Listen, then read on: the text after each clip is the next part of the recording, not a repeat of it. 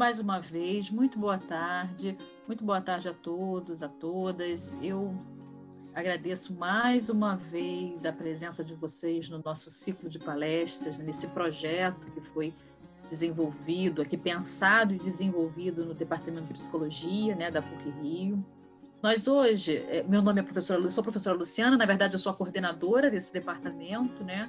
É, eu vou estar aqui com vocês ao longo dessa palestra, vai estar aqui também o professor Landeira, que é o diretor do nosso departamento, e hoje a nossa convidada é a pós-doutoranda em psicologia clínica, aqui pelo nosso programa da, da, da PUC Rio, Maíla Cosmos, é, Maíla é coordenadora e professora do curso de especialização de psicologia hospitalar e de saúde aqui que a gente oferece na PUC, né, da PUC Rio, e é coordenadora do serviço de psicologia hospitalar na Clínica São Vicente. Então, Maíla, muito obrigado por ter aceito o nosso convite de participar desse projeto conosco. Vai ser um prazer aqui a gente ficar a próxima hora ouvindo você, dialogando com você. Então, mais uma vez, muito obrigada, Maíla, e fique muito à vontade para fazer aqui a sua palestra, conversar aqui com tanta gente aqui na sala. Muito obrigada, Maíla. Olá, boa tarde a todos.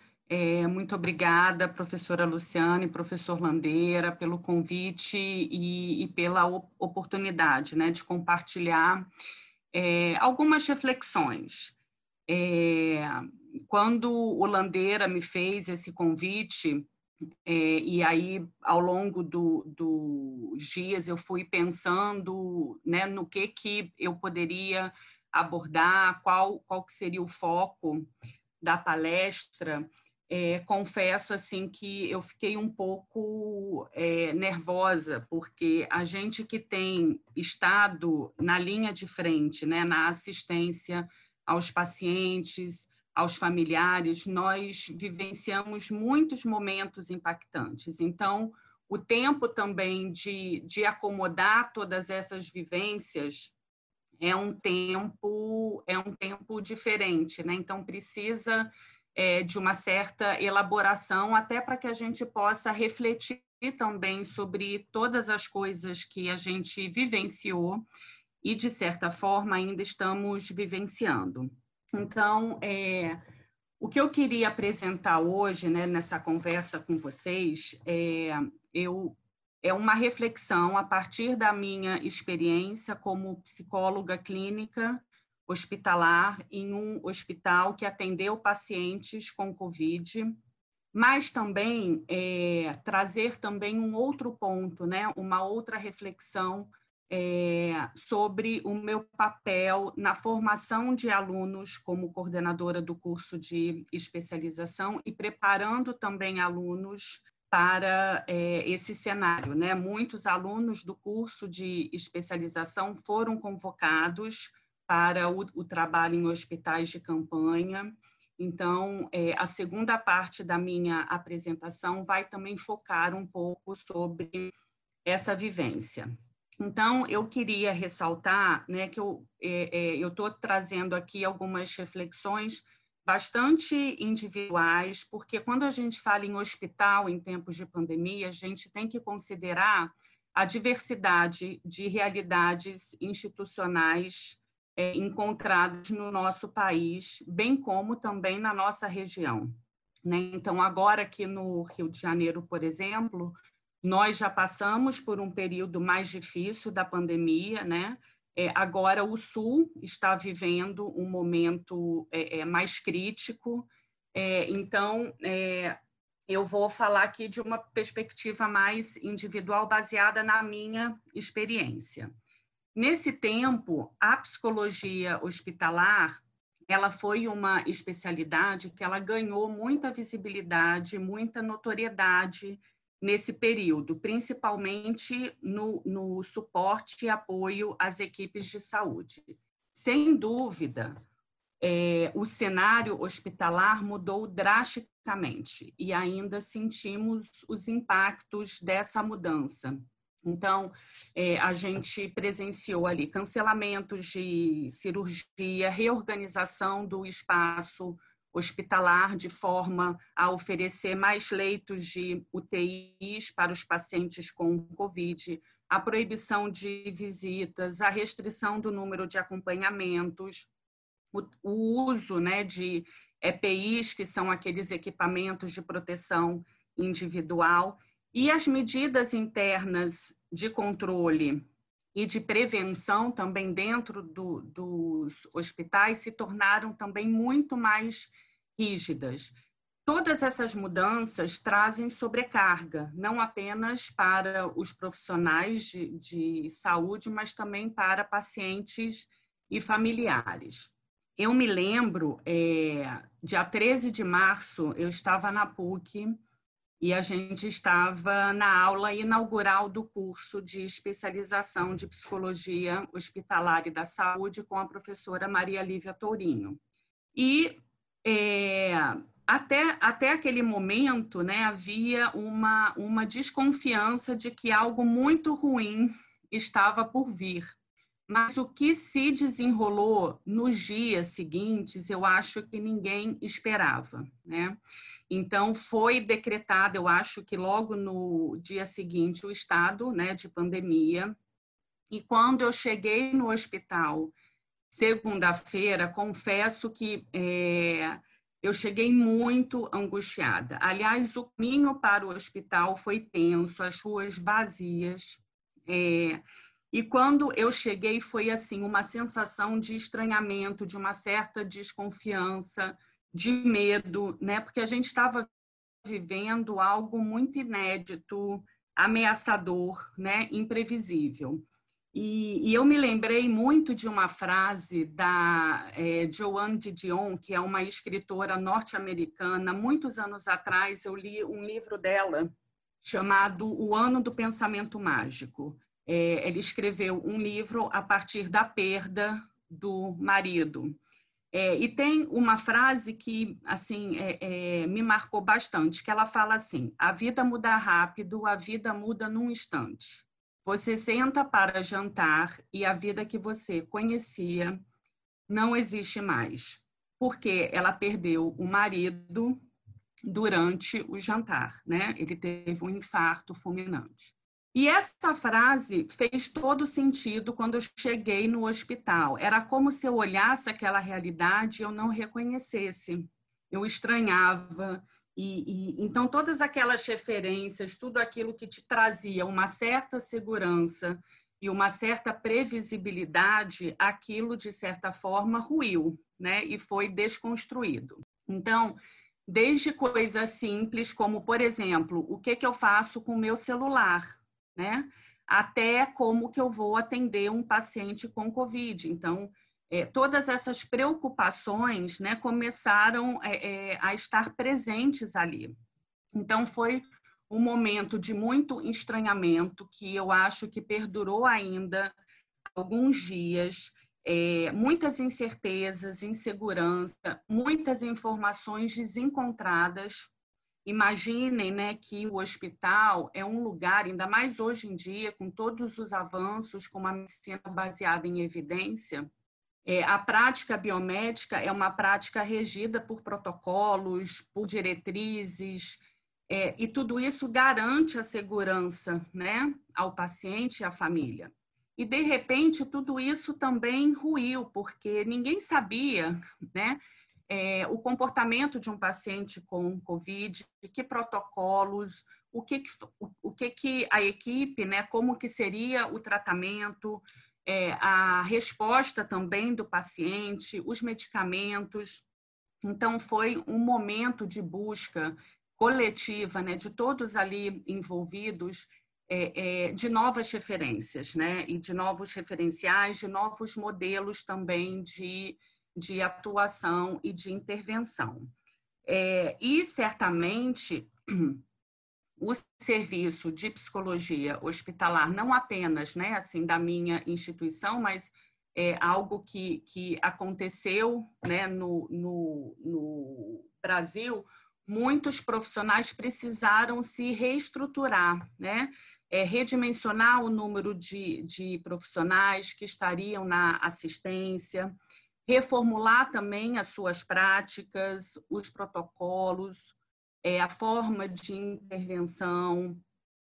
Eu não atuei diretamente, presencialmente na pacientes. E isso também exigiu um tempo de preparação, de resposta, né, também para essa nova proposta, de organização também. E eu me lembro que é, nas primeiras semanas, né, é, eu, a Larissa e a Paula, inclusive eu acho que a Paula Werneck está aqui com a gente, que faz parte lá da minha equipe, é, a gente trabalhou bastante, assim, de por, por, por, algumas semanas, né, principalmente acho que nos meses de abril, maio e junho, era um trabalho contínuo, de segunda a segunda, porque como a gente atendia também de forma remota, as urgências, né, a urgência psíquica, né, ela ela não acompanhava aquele nosso tempo de permanência no hospital. Ela acontecia, às vezes, ela, ela era do final de semana, num domingo. Então, a gente trabalhou bastante, né?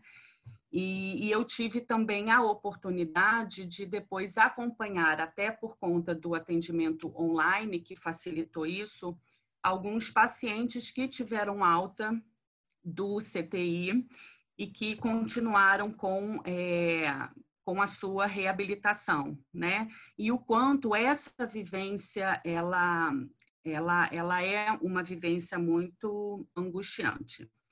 Então, é, algumas coisas né, precisaram ser reformuladas. É, uma coisa que, é, na minha prática, né, eu sinto muita falta e que isso também foi impossibilitado por conta da, da doença, que é a proximidade dos pacientes, é, o toque, né, o olho no olho.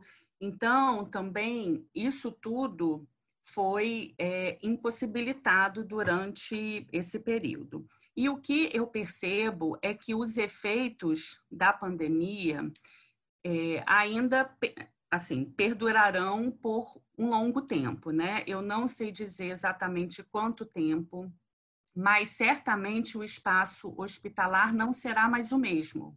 O que tem acontecido hoje, aqui no Rio de Janeiro, tá? É, a gente já viveu o pior momento né, do, do, da pandemia, agora os casos estão voltando, então, novamente, a equipe começa a ficar preocupada. Então, os profissionais estão sendo contaminados, alguns pacientes também estão voltando a procurar as emergências. Isso tem acontecido. Mas uma coisa que eu tenho percebido é que muitos quadros, é, muitas doenças foram agravadas, doenças que não têm a ver com a Covid. É, muitas doenças foram agravadas durante o período de pandemia, os pacientes e as famílias ficaram preocupadas, né? É, é, em buscar um hospital. Então, muitos pacientes chegam agora é, muito graves, né, com agravamento do quadro clínico. As famílias chegam muito sobrecarregadas. Então, essa tem sido uma demanda muito grande atualmente, né? Como você lidar também com essa sobrecarga e como você poder ajudar essas famílias com questões que são muito práticas e concretas. Então, isso acaba impactando não apenas o processo de reabilitação, mas também e de recuperação, mas também o momento de alta, né? Geralmente os pacientes querem voltar para casa quando eles se sentem né, melhor, eles querem ter alta. E agora o que eu percebo é que muitos pacientes estão receosos e apreensivos em relação ao retorno para casa, porque eles vão ter que lidar com uma série de demandas, principalmente os pacientes mais crônicos e dependentes de cuidados, que precisam de home care, por exemplo. É, eles têm a preocupação, né, ainda com a contaminação, enfim. Então, é, é, esses efeitos ainda, eles vão perdurar por muito tempo, né? Os hospitais também continuam com esses protocolos mais rígidos, impedindo a visita, né? Então, as visitas estão proibidas e o acompanhante é, só pode ter um acompanhante e esse acompanhante geralmente passa por uma testagem e ele precisa acompanhar, né, ser o único é, presente ali ao longo da internação. E isso acaba impactando também não apenas em, em, é, é, na sobrecarga, né, mas também impactando em alguns processos, principalmente de finitude. Alguns rituais, alguns familiares que vivenciam aquela situação de forma muito isolada, sem o apoio, né? É, então, são reflexões também e alguns desafios para a nossa prática. Além disso, a equipe de saúde também ficou muito sobrecarregada. É, geralmente, nós estamos ali cuidando de um outro que precisa de cuidado e que está mais vulnerável. A pandemia expôs a nossa vulnerabilidade, pois também estamos, estávamos, né, vivenciando a mesma crise que todos, né? Também estávamos ali adoecendo, perdendo pessoas queridas, próximas, então também vivendo um sofrimento. Então, é, muitos ainda né, levavam aquele sofrimento né, vivenciado ao longo de um plantão, aquele sofrimento era estendido. Né? Então, os, os profissionais eles ficaram muito sobrecarregados e houve uma preocupação é, geral das instituições em relação à saúde física e à saúde mental desses profissionais. Então, além de prestarmos essa assistência aos aos pacientes e aos familiares, nós também precisamos nos organizar para atender às demandas da equipe, né? Então, muitas instituições criaram ações de apoio e de suporte, é, times de apoio né, psicológico aos profissionais da equipe, rodas de conversa. Então, isso também é, foi algo que, que precisou acontecer ao longo desse período. É, o que também observamos em, em relação a esses profissionais era o afastamento em função da contaminação, porque esse vírus ele ele é um vírus transmitido é, facilmente, né? Ele tem um grande poder de transmissibilidade e também de infec infecciosidade. Então, é, chegou um momento também que as equipes é, ficaram desfalcadas em função do afastamento, do absenteísmo. É, e agora, né, é, é, depois de, da, da, da, onda, né, assim, da, da maior onda, né, desse momento de pico, o que também a gente percebe em alguns setores é, é além do afastamento, os pedidos de demissão. Né? Muitos profissionais ficaram amedrontados dessa situação é, e pediram demissão. Né? Então, um momento também para a instituição, um momento também muito delicado, além da questão do estigma. Os profissionais de, de saúde, por um período, é, foram estigmatizados, eles eram considerados ali um veículo importante de, de transmissão do vírus. Então, isso também aumentou o isolamento né, é, e o distanciamento já indicados pela pandemia. E dentro desse cenário, é, um lugar que ganhou muito destaque foi a UTI. Então, as unidades de terapia intensiva e os profissionais intensivistas, eles ganharam destaque nesse momento, porque é, os doentes com, com Covid, eles evoluem com a síndrome da angústia respiratória, né, é, grave, e precisam de ventilação mecânica, e precisam de suporte avançado de vida, de sedação, então, as UTIs, elas são o lugar dentro do hospital é, que, que cuidam desses doentes críticos, né? Então, apesar de ser ainda um lugar que, que no imaginário né, popular concentra é, doentes é, em risco de morte, um lugar estigmatizado ainda né, de sofrimento e de morte, a UTI ela é um lugar de recuperação de vida e era o único e é o único lugar né, capaz de dar conta desse doente grave. Porém, a internação em UTI ela é muito ansiogênica, ela é muito estressante e pode acontecer de uma forma muito disruptiva, como a gente viu acontecer. É, Para quem não conhece, não, não, nunca entrou numa UTI, geralmente o paciente ele precisa, fora do contexto da COVID, tá? E, e agora, no momento da COVID, isso ficou mais acentuado, mas geralmente o, o, o paciente ele é afastado de sua família, as UTIs têm horários restritos de visita, mas nesse momento a visita era proibida. É, o paciente precisa de procedimentos invasivos, ele lida ali com a gravidade de outros doentes, muitos no limite entre a vida e a morte. Ele precisa lidar também e se adaptar ao ambiente da UTI, que é um ambiente é, com muitos barulhos, com iluminação constante, o, o corpo fica muito exposto, você tem ali a falta de privacidade, você fica restrito ao leito, imobilizado, né?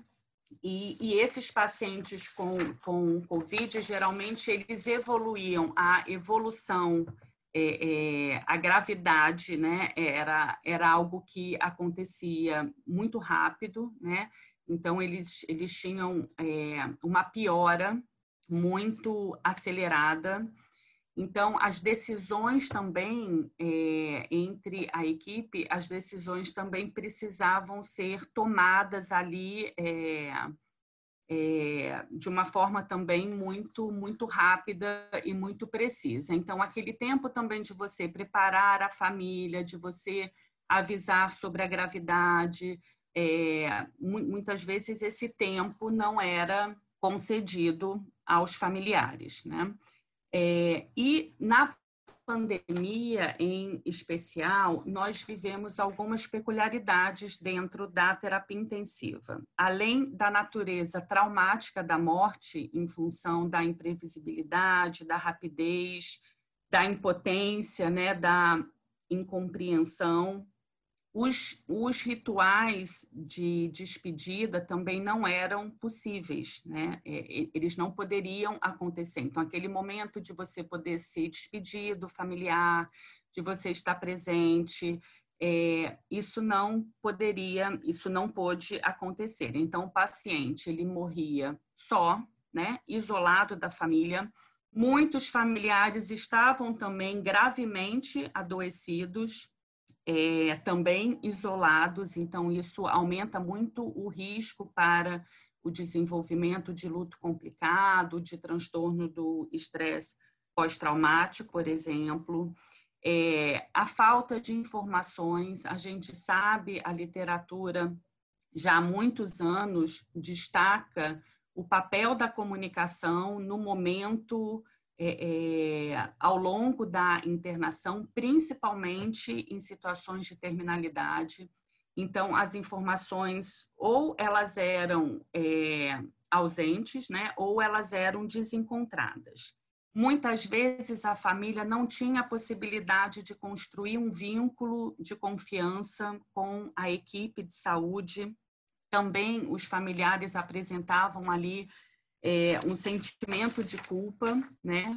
Porque muitos acreditavam que eles tinham sido os responsáveis por contaminarem o paciente.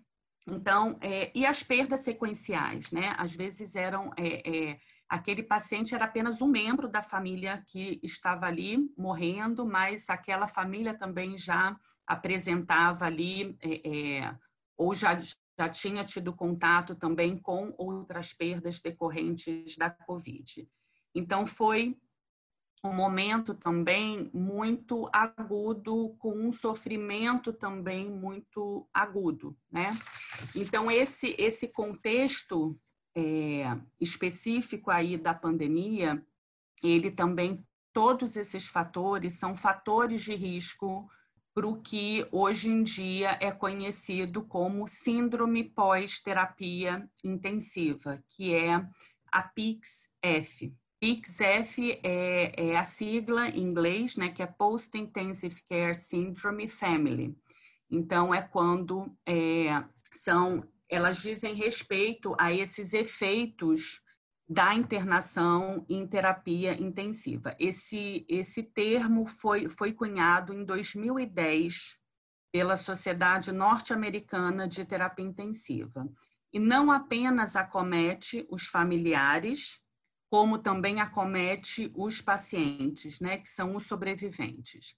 Em relação aos familiares, é, inclusive, é, é um do, dos aspectos que eu tenho pesquisado na minha pesquisa, né? Pesquisa, peraí, que foi, re, foi redundante, mas assim, é um do, dos aspectos que eu tenho investigado na minha pesquisa de pós-doutorado, que eu estou me debruçando sobre o processo de luto decorrente da perda em UTI.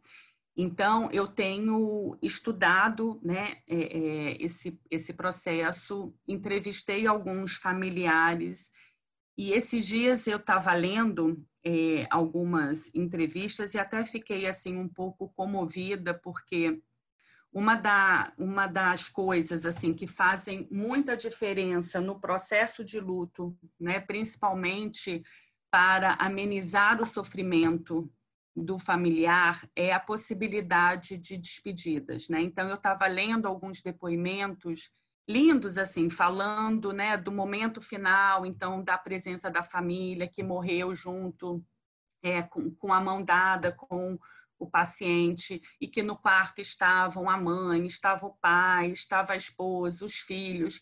E isso a gente não vê mais acontecer, né? É, então, fiquei até um pouco comovida, assim, lendo esses depoimentos, porque isso é um momento muito importante, né? Assim, esses rituais, a presença durante é, o acompanhamento, né, no, no processo de morte, é, Todos esses são, são fatores de proteção né, que ajudam na elaboração do luto decorrente dessa perda, principalmente de uma perda tão abrupta e tão súbita. Né?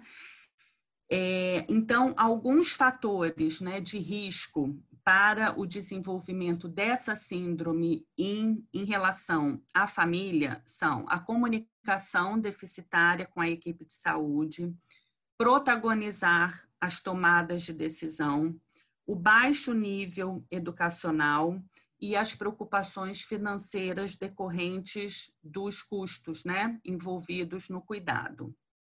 Além disso, existem os fatores também relacionados ao contexto da morte. Então, a gente pode pensar que é, uma perda a perda decorrente da Covid, né, ela acontece de uma forma inesperada. É, bem como também, em alguns momentos, é, existe ali também na, nas UTIs o prolongamento do processo do morrer. Né? Então, por um lado, as famílias relatam é, esse caráter súbito e imprevisto da morte, por outro lado, essa espera longa e incerta também quanto ao momento da morte, em função de toda tecnologia envolvida nesse ambiente. Outro fator de risco também para o luto complicado. O que, é o luto complicado, né? Que eu estou aqui falando, mas assim, o que, é o luto complicado? É, o luto complicado é, ele se caracteriza quando a pessoa experimenta uma desorganização prolongada que a impede de retomar as suas atividades com a qualidade anterior da perda. Então, certamente, é, quando perdemos alguém querido, passamos pelo processo do luto, né? O luto de, diz respeito ao rompimento de um vínculo significativo.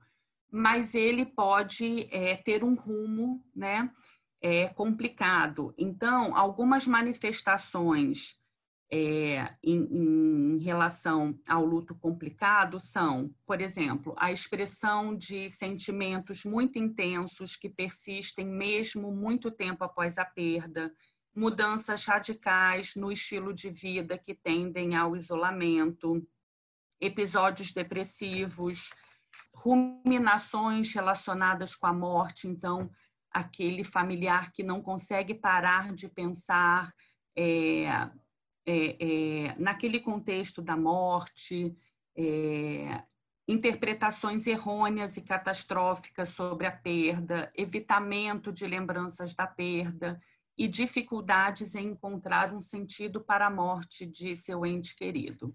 Então, esse, assim, de forma geral, é o luto complicado. Então, é, um outro fator para o luto complicado é a insatisfação é, com as informações, né, que eu já falei, e a percepção do, do, dos familiares de que o paciente ele não tinha atingido um senso de completude em relação às suas vidas. Então, isso também é, é, algo muito marcante nesse momento da pandemia, né? Porque as pessoas morrem, né? Assim, as vidas são interrompidas, né? E a família e essa percepção de que o paciente não, não, não tinha atingido essa satisfação e essa completude com a vida, né? É, então, são alguns fatores de risco entre outros, como, por exemplo, né, muitos estudos reportam que os pacientes desenvolvem, os familiares, eles desenvolvem luto complicado também em função de aspectos que dizem respeito a circunstâncias específicas da morte em UTI. Por exemplo, morrer em ventilação mecânica, né? Então, muitos estudos apontam que é, quando o paciente morre entubado, isso também é um fator preditor para o desenvolvimento do luto complicado. Então, é, é, essas são algumas das, das é, dificuldades né, e dos desafios que encontramos nesse contexto de pandemia.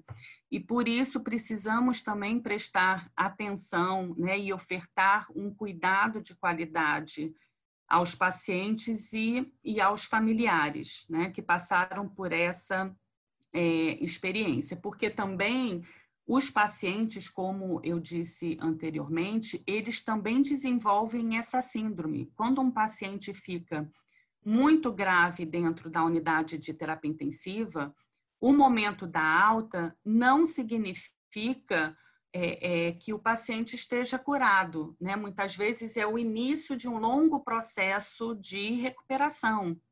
E a literatura é, diz que é, o doente crítico, né, que é esse doente mais grave da terapia intensiva, até em função da sedação pesada, é, da imobilidade no leito, eles ficam dependentes por até um ano do cuidador, né? E isso também tem um impacto social, porque dificulta a reinserção é, laboral, dificulta também a reinserção social. Então, os impactos são sentidos em todos os aspectos da vida do, do paciente, né? Então, além essa síndrome em relação ao paciente, ela traz três prejuízos, né? Ela traz prejuízo em três domínios. No domínio físico, porque traz uma imobilidade e uma é, é, que é o que eles chamam da fraqueza, é, a fraqueza muscular que é adquirida na UTI. Isso faz com que muitos pacientes tenham dificuldades depois é, é, em, em, ter mais autonomia né, e independência. Outro domínio que é afetado pela internação em terapia intensiva é o domínio cognitivo. Então, os pacientes têm déficit de memória, dificuldade de concentração, é, dificuldade é, é, né, de, de focar, né? E o domínio mental emocional. Então, os pacientes também, o índice de ITEPT, a prevalência de ITEPT é alta, que é o transtorno do estresse pós-traumático, é, depressão, ansiedade, né? Então, é, para muitos pacientes né, que são considerados sobreviventes da terapia intensiva, o momento da alta é o início de um longo processo de recuperação e de reabilitação. Né? Então, é, um tópico que vem sendo muito discutido em congressos de terapia intensiva é, é, é, exatamente isso, como que nós estamos devolvendo esses pacientes para a sociedade, né? Qual que é a nossa responsabilidade? Então, se fala muito né, em prudência ética, porque temos ali um arsenal tecnológico disponível. Então, pensar também nessas consequências advindas da internação em terapia intensiva. Né? Então, é, acho que eu queria assim, finalizar essa primeira parte. Acho que eu até já passei, mas assim, eu só queria não não queria deixar de falar um pouco também que eu anunciei no início é, do desafio também que encontramos ao longo do curso de especialização, em especial nesse momento da pandemia, né? É, e eu queria assim dizer que é, é, queria agradecer aqui publicamente, né, alguns professores que vestiram a camisa. Nós formamos realmente um, time ali com muita parceria, é, com muito respeito, né? É, e, um, e formamos ali também um grupo onde as trocas aconteciam diariamente, né? Então, os professores, a Joyce, a Betinha, a Flávia Solero, a Kate, a Luciana Pisa, a Luciana Cerqueira, o professor Mauro. Então, nós tínhamos, temos um grupo e nós começamos também a ser desafiados em relação a esse contexto e pensando também na nossa formação, porque a gente não estava preparado, né? Como que é, os conteúdos, tudo, né? A gente precisou também reformular muita coisa. E, e foi muito bacana também o que a gente pôde construir. Alguns dos nossos alunos foram convocados para o trabalho em hospitais de campanha. Aliás, muitos foram convocados, né? Então também era uma realidade nova, né, que ninguém tinha vivenciado ainda. Então convocamos vários professores convidados, desde é, é, gestor do Ministério da Saúde, que estava responsável pela implementação é, é, é, de projetos em hospitais de campanha, passando por médico epidemiologista ligado à Secretaria Estadual de Saúde, até psicólogos é, que vinham estudando o processo de luto e de rituais e também é, desenvolvendo trabalhos em unidades de terapia intensiva. Então, também foi uma troca bem, bem rica e profícua. Aprendemos muito né, com, com essa experiência. E os alunos também, eles tinham no curso um, espaço de supervisão, onde eles podiam falar sobre essas angústias né, vivenciadas no campo de atuação. E todos esses professores participavam também, né?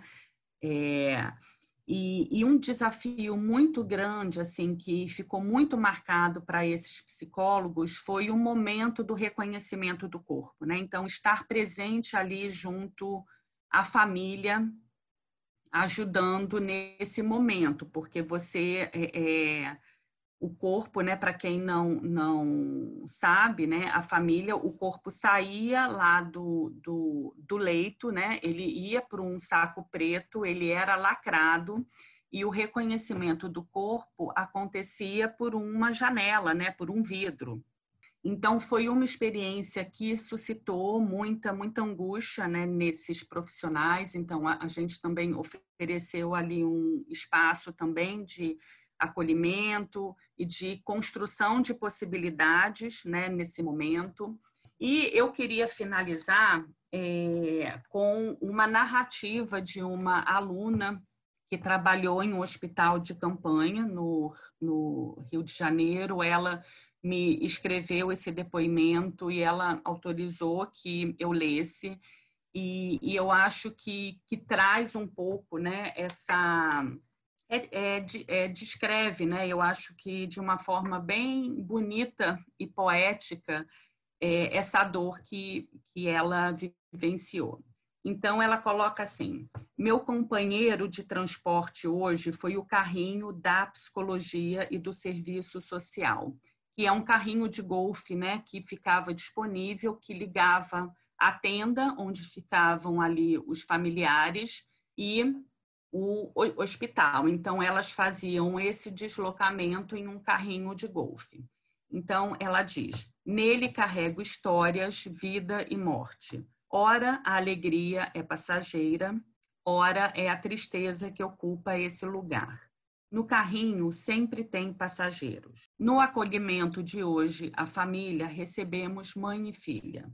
Uma senhora de 80 anos com dificuldade de locomoção, dificuldades auditivas, demência senil e delírios religiosos detalhados pela filha, que dizia: ela acredita ser Nossa Senhora, diz ter curado o meu pai e que precisa vê-lo. Mãe e filha estão aqui para reconhecer o corpo do seu amor, um senhor de 88 anos. Ela precisa ver. Se isso não acontecer, ela vai ficar falando que ele está vivo e me mandar vir buscá-lo todos os dias. A filha diz que já recebeu muitas críticas por decidir levar a mãe para o reconhecimento. Porém, diz que sabe que está fazendo a coisa certa, apesar de todos os riscos que corre neste momento. Meu coordenador solicite que eu use o EPI completo e, caso seja necessário, entrarei com a família para o reconhecimento. Ao colocar o EPI na mãe e na filha, a senhora me diz: ele vai dizer que estou engraçada com essa roupa, que pareço uma maluca. Depois de dizer isso, caiu na gargalhada. Era um misto de alegria e tristeza. No caminho para o reconhecimento, pude perceber uma variação entre o real e o imaginário. Ou ouço a batalha do desejo contra a realidade. Com muita dificuldade para caminhar, entramos na tenda para fazer o reconhecimento e encarar a realidade desse momento. A esposa olha o corpo e chora. Diz que quer ir junto com ele. Pede para ver suas mãos e beijá-lo uma última vez. Repete várias vezes que quer morrer junto e que não deseja ficar aqui neste mundo. Neste momento, ela estava no presente e sabia qual era a realidade. E esta realidade estava doendo nela e em todos que ali estavam. Infelizmente, a despedida não foi possível como ela desejava. O corpo é visto por um vidro, não podemos tocar, e o último beijo ali não pôde acontecer. Na saída, mãe e filha choram e eu tenho a oportunidade de ouvir as mais lindas declarações de amor. Ela canta uma música que fala sobre casamento. Diz que ele adorava quando ela cantava e que fez a música para ele. O limite da realidade e do imaginário eu não sei. Hoje, eu sei que o amor vence a demência, delírios, esquecimentos e a dor. O amor, esse sim, não tem limite. Então, queria finalizar com esse depoimento, né? E abrir agora para perguntas e comentários e reflexões. Muito obrigada.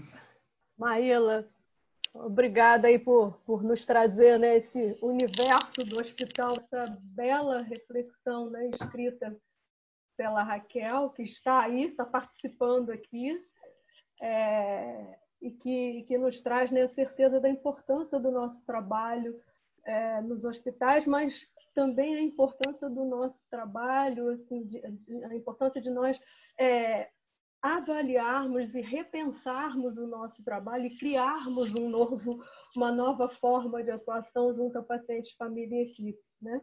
Achei que essa, esse final com esse depoimento da Raquel, assim, acho que mostra tudo para gente, né, do que é. Bem, é, deixa eu só me apresentar para as pessoas. Eu sou Joyce Demarca, sou professora do curso de especialização em Psicologia Hospitalar e da Saúde, e a minha função hoje aqui é, é de moderadora. Então, vamos aos comentários, vamos às, às perguntas, né? Temos algumas perguntas para esse tema, é, é assim, super instigador. Primeiro, começando, é, Paula te respondendo que está te assistindo sim e que adora te assistir. A ela lá, ó. Flávia Parente pergunta para você se esses pacientes, acredito que né, de terapia intensiva, podem apresentar delírio.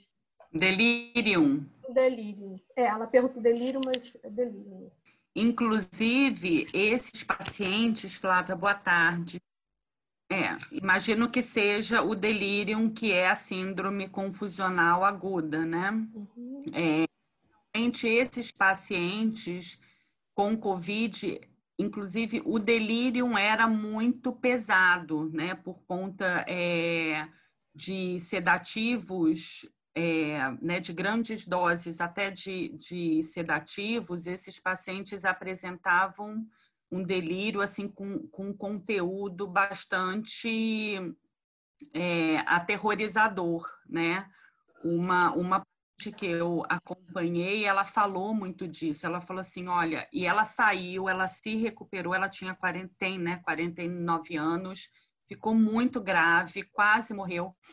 E, e ela fala assim que essa experiência foi uma experiência que certamente demorará muito tempo para ser esquecida, né? Porque ela teve ali é, alucinações pesadas e, e, e, pensamentos também delirantes, principalmente alucinação visual, né?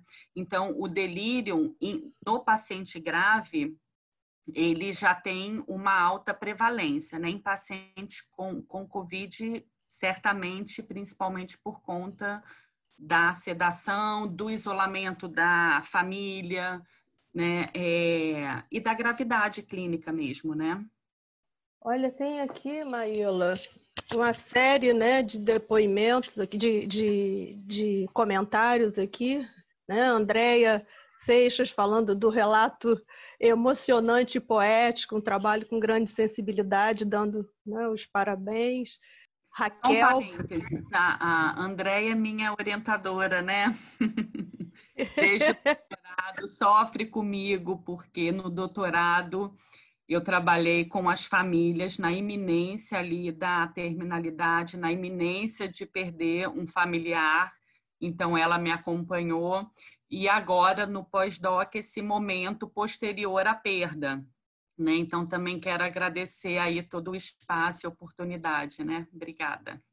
Raquel também, né? A autora do depoimento, é, agradecendo por você compartilhar com todos esse, esse, essa reflexão dela. Tatiana Monteiro falando né, da, do, do depoimento, Flávio Parente também falando muito lindo.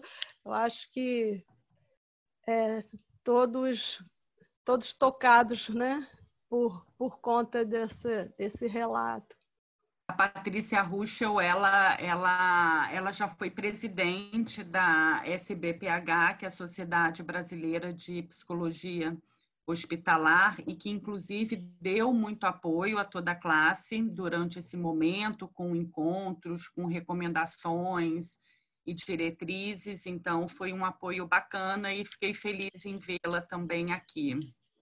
Maíla, talvez pudesse falar um pouquinho também, das, já que você falou de diretrizes, né, da, do trabalho da AMIB, né, que também apresentou um trabalho também com relação uhum. a isso, né? Sim. É, então, é, eu, eu recomendo também, existem hoje várias recomendações e várias diretrizes para o trabalho do psicólogo hospitalar no contexto da pandemia, e além da, das cartilhas elaboradas pela Fiocruz, né, em vários temas, em várias áreas, existe também a AMIB, que é Associação de Medicina Intensiva Brasileira. A AMIB, ela tem um departamento de psicologia e, e, promoveu muitas ações durante esse momento da pandemia, escreveu algumas recomendações que servem aí de apoio ao trabalho do psicólogo clínico hospitalar. Maíla, é, a Flávia, parente, pergunta se as pessoas estão tendo acompanhamento após a internação. Flávia, eu assim, eu não, é, eu não sei dizer assim, né? Não posso é, é, falar assim de uma forma geral, mas é, o que eu tenho percebido é que, em função até dessa possibilidade de atendimento online e da possibilidade da construção de um vínculo ali durante a internação, né, esses pacientes continuam em, em acompanhamento, né? Eu acompanhei, tive a oportunidade de acompanhar alguns, às vezes de forma pontual, né? É, uma que, que continua comigo até hoje, mas eu acho que também depende muito ali né, é, do vínculo e dos recursos e das possibilidades também. Mas houve uma mobilização muito grande né, de, de profissionais também disponíveis e sociedades e, enfim, é, ofertando esse tipo de apoio. Olha, Andréia Seixas diz que gostaria de ouvir mais sobre as questões trazidas nos grupos de conversa ou de acolhimento ao profissional de saúde. Uhum. Então, as questões é, inicialmente tinham muito a ver com, com o medo, né? É, não apenas os profissionais que estavam ali na linha de frente, né? Mas também assim. É, as pessoas que trabalhavam, por exemplo, no setor financeiro de um hospital, na parte mais administrativa, todos foram muito afetados. Então, os temas mais presentes eram o medo e a insegurança, é, muitas, principalmente insegurança no, é, no uso do, no, na, é, como é que eu posso é, dizer assim, é, não em relação ao uso do, dos EPIs, mas muito se questionando sobre a otimização e a, di, e a distribuição de EPIs. Então, né, alguns tinham ali algumas queixas mais voltadas para esse item, mas do ponto de vista emocional, medo, desamparo, impotência, outras perdas que foram reativadas nesse momento, né? Então, que eles já passavam ali por momentos difíceis, momentos familiares difíceis, e aí veio a pandemia, e aí veio a sobrecarga do trabalho, então eles se sentiam muito impotentes e despreparados para dar conta daquela situação, né? Então, esses, esses lutos aí anteriores, essas perdas anteriores, essas dificuldades, elas foram potencializadas, né? e muitos se sentiam mesmo impotentes e, e, e, sentindo até uma certa culpa, né? Porque eles também não não se permitiam viver aquilo, né? E também a perda, né? O luto decorrente da perda, né, de pacientes, da impotência também por não saber o que fazer, por não ter conseguido salvar o paciente. Então, assim, essas eram as questões mais gerais, né? Mas, assim, é, uma coisa interessante, né, que a gente até percebeu, é, é, que esses profissionais, eles preferiam uma abordagem mais individual do que uma abordagem em grupo, né? Muitos grupos não aconteceram, né? Por exemplo, até o próprio projeto que a gente ofereceu no SPA teve pouquíssima procura. É, eles preferiam um atendimento mais individual, né?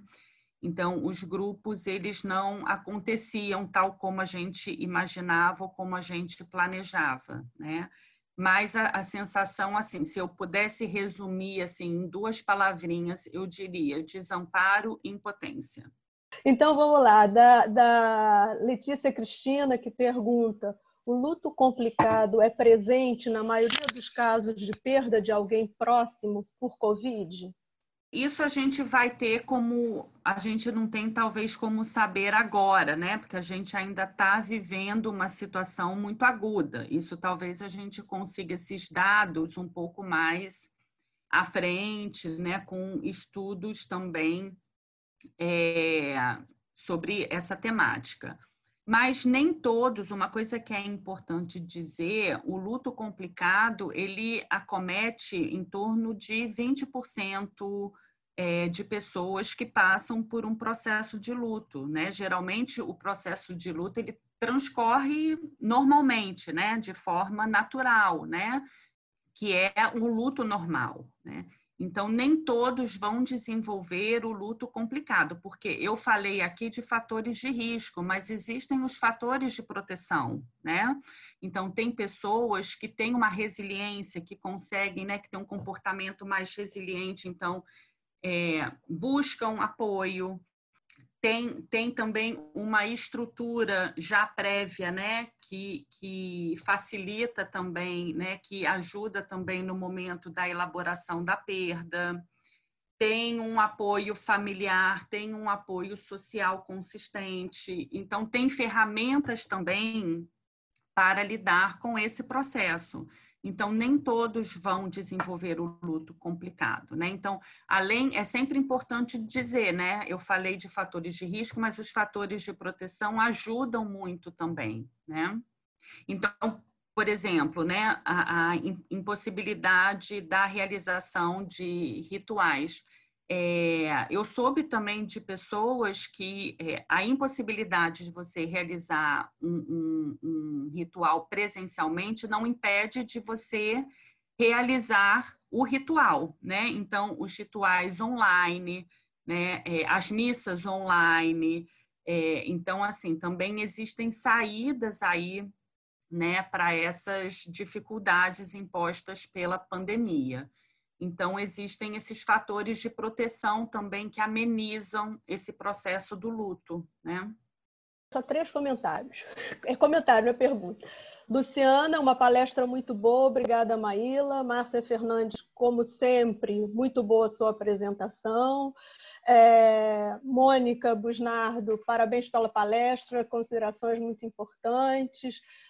Lívia Nunes, adorei. É, Juliana Góes, Maíla, muito obrigada, sempre maravilhoso ouvir você. Mais outros nessa linha, outros comentários nessa linha. Luciana. Muito obrigada. antes, antes de passar a palavra para a Luciana, deixa eu só parabenizar a Maíla. Ela é uma pessoa fantástica, está ligada ao departamento sempre. Ela tem um curso de especialização em psicologia hospitalar e da saúde que tem uma procura tremenda e presta um serviço à comunidade fantástico. Eu, tenho, eu sempre tive a possibilidade de acompanhar o trabalho da Maíla e ela realmente está de parabéns. É um trabalho assim sensacional. Então, mais uma vez, em nome do departamento, Maíla, antes de passar a palavra para a Luciana terminar, eu queria passar a palavra para a Andréia, que é a pessoa que sempre acompanhou a Maíla aqui no nosso... Ah, meu Deus! Então, Andréia, sinta-se à vontade. Landeira, nós estamos de luto, Landeira. Eu e Andréia, você vai, você vai me fazer chorar aqui. É porque o meu pós-doc está acabando dia 31, então já estamos aqui, ó, uma dificuldade. Vai, vai ajudar para elaborar o luto. É, é, isso é verdade. Falar, falar sempre ajuda né, nessa elaboração do luto, isso é verdade. Mas, assim, é um percurso. Maíla é uma pessoa excepcional, é, tanto como profissional, que todo mundo reconhece, conhece, mas como pessoa humana, essa sensibilidade que faz com que ela traga esses relatos, né, que contemple os outros, muito generosa sempre, incluindo o outro, participativa. Então, assim, só tenho cedo, vou rasgar muita seda aqui e para não chorar o luto, né? É, também, porque isso assim, a gente está junto há muito tempo com esse percurso do doutorado, uma tese excepcional que teve, foi reconhecida pela PUC, ganhou um prêmio também pela PUC, pelo, pelo conselho, é, pelo, é, pelo centro, né, de, de, nosso, nosso departamento, o centro, né, Ciências Humanas, que deu um livro, rendeu um livro e artigos, né, não foi à toa que ela foi, que ela ganhou o edital para, eu ganhei com indicação dela, né, o edital da FAPERJ nota 10, que é uma bolsa de pós-doutorado difícil né, de conseguir, que está finalizando agora em agosto. Então, a gente está nesse momento. Hoje tivemos reunião de pesquisa, estamos nesse momento de luto, mas ela tem essa generosidade que continua trabalhando com a gente, vai ficar vinculada ao Laboratório de Estudos e Pesquisas em Família e Casal, como colaboradora, porque a gente não quer perder ela de jeito nenhum, né? E, assim, um trabalho sempre muito sensível, né? Buscando uma pesquisadora, porque é isso, ela, ela vai um tema e você vê que sobra alguma coisa, ela vai atrás de investigar pega um outro fio da meada. Então, isso é, é bonito de ver construindo e frutificando, né? E esse trabalho sempre na clínica propriamente, né? Que está lá, a pesquisa vem da experiência. Então, isso é muito, uma coisa que eu acho muito bonito do teu trabalho, né, Maíra? Por isso que eu pedi para você falar um pouquinho desses relatos, da escuta das pessoas, porque, olha só, em meio a essa pandemia, organizaram esse serviço de acolhimento aos profissionais de saúde, tudo online, foi tudo muito rápido, né? Luciana acompanhou também, a Helenice capitaneou esse processo do SPA, das especializações, trabalhando, formando grupos de atendimento online e atendimento individual, quanto possível. Então, é, esse trabalho é um trabalho. E, e, todos nós estamos sofrendo isso, né? Então, assim, é muito difícil trabalhar no olho do furacão, que é o que está acontecendo com os profissionais da área de psicologia hospitalar, né? Que estão sofrendo a situação, porque todos nós estamos sofrendo, mas eu estou aqui de casa dando aula de casa, atendendo de casa, é diferente. Ela está fazendo isso, né? os profissionais estão e estão lá no espaço onde as coisas estão acontecendo, sendo confrontados com um sofrimento enorme desses familiares, né? desses pacientes. Você vê gestos criativos, espontâneos, né? tão lindos, né? de facilitar a comunicação com a família, pegar um celular. Essa moça, né, que está aí presente, né, que foi brigou para ir junto com a família, para trazer a família para poder fazer essa despedida, porque sabe que esse protocolo não está em lugar nenhum, mas é a sensibilidade do, do, do, terapeuta, né, que faz com que a gente avance nos protocolos, né, no sentido de valorizar a importância das despedidas, da presença. Muita coisa o psicólogo conseguiu por ter essa sensibilidade, por identificar e por tornar isso é, transformar isso em trabalho de pesquisa, em trabalho científico, e mostrar a importância desse, dessa valorização dos sentimentos, dos afetos, né, da, da, possibilidade de se despedir. Então, eu acho que a Maíla faz isso no trabalho, botando a mão na massa, na prática, escrevendo sobre isso e dando publicidade a esse trabalho. É, então, eu acho que essas são as minhas palavras. Só tenho a agradecer a oportunidade de ter aprendido tanto com ela. Obrigada. Bem, eu acho que depois das palavras da André, eu vou agradecer a Maíla, agradecer pela sua disponibilidade, Maíla, né, de tempo, de estar aqui com a gente conversando desse assunto que é tão, tão difícil, mas ao mesmo tempo tão precioso, né, tão importante, especialmente no momento em que nós estamos. Né? Então, muito obrigada, Maíla. Muito obrigada a todos que estiveram aqui conosco também nesse finalzinho de tarde. É, uhum. Semana estamos aqui, firmes e fortes, novamente, uma nova palestra. E eu já convido a todos, né, nesse, mesmo, nesse mesmo dia, às terças-feiras, às 17 horas. E vai ser um prazer estar com vocês novamente nesse evento. Muito obrigada, Maíla, e muito obrigada. Obrigada, gente. Boa noite a todos, boa noite a todas. boa noite.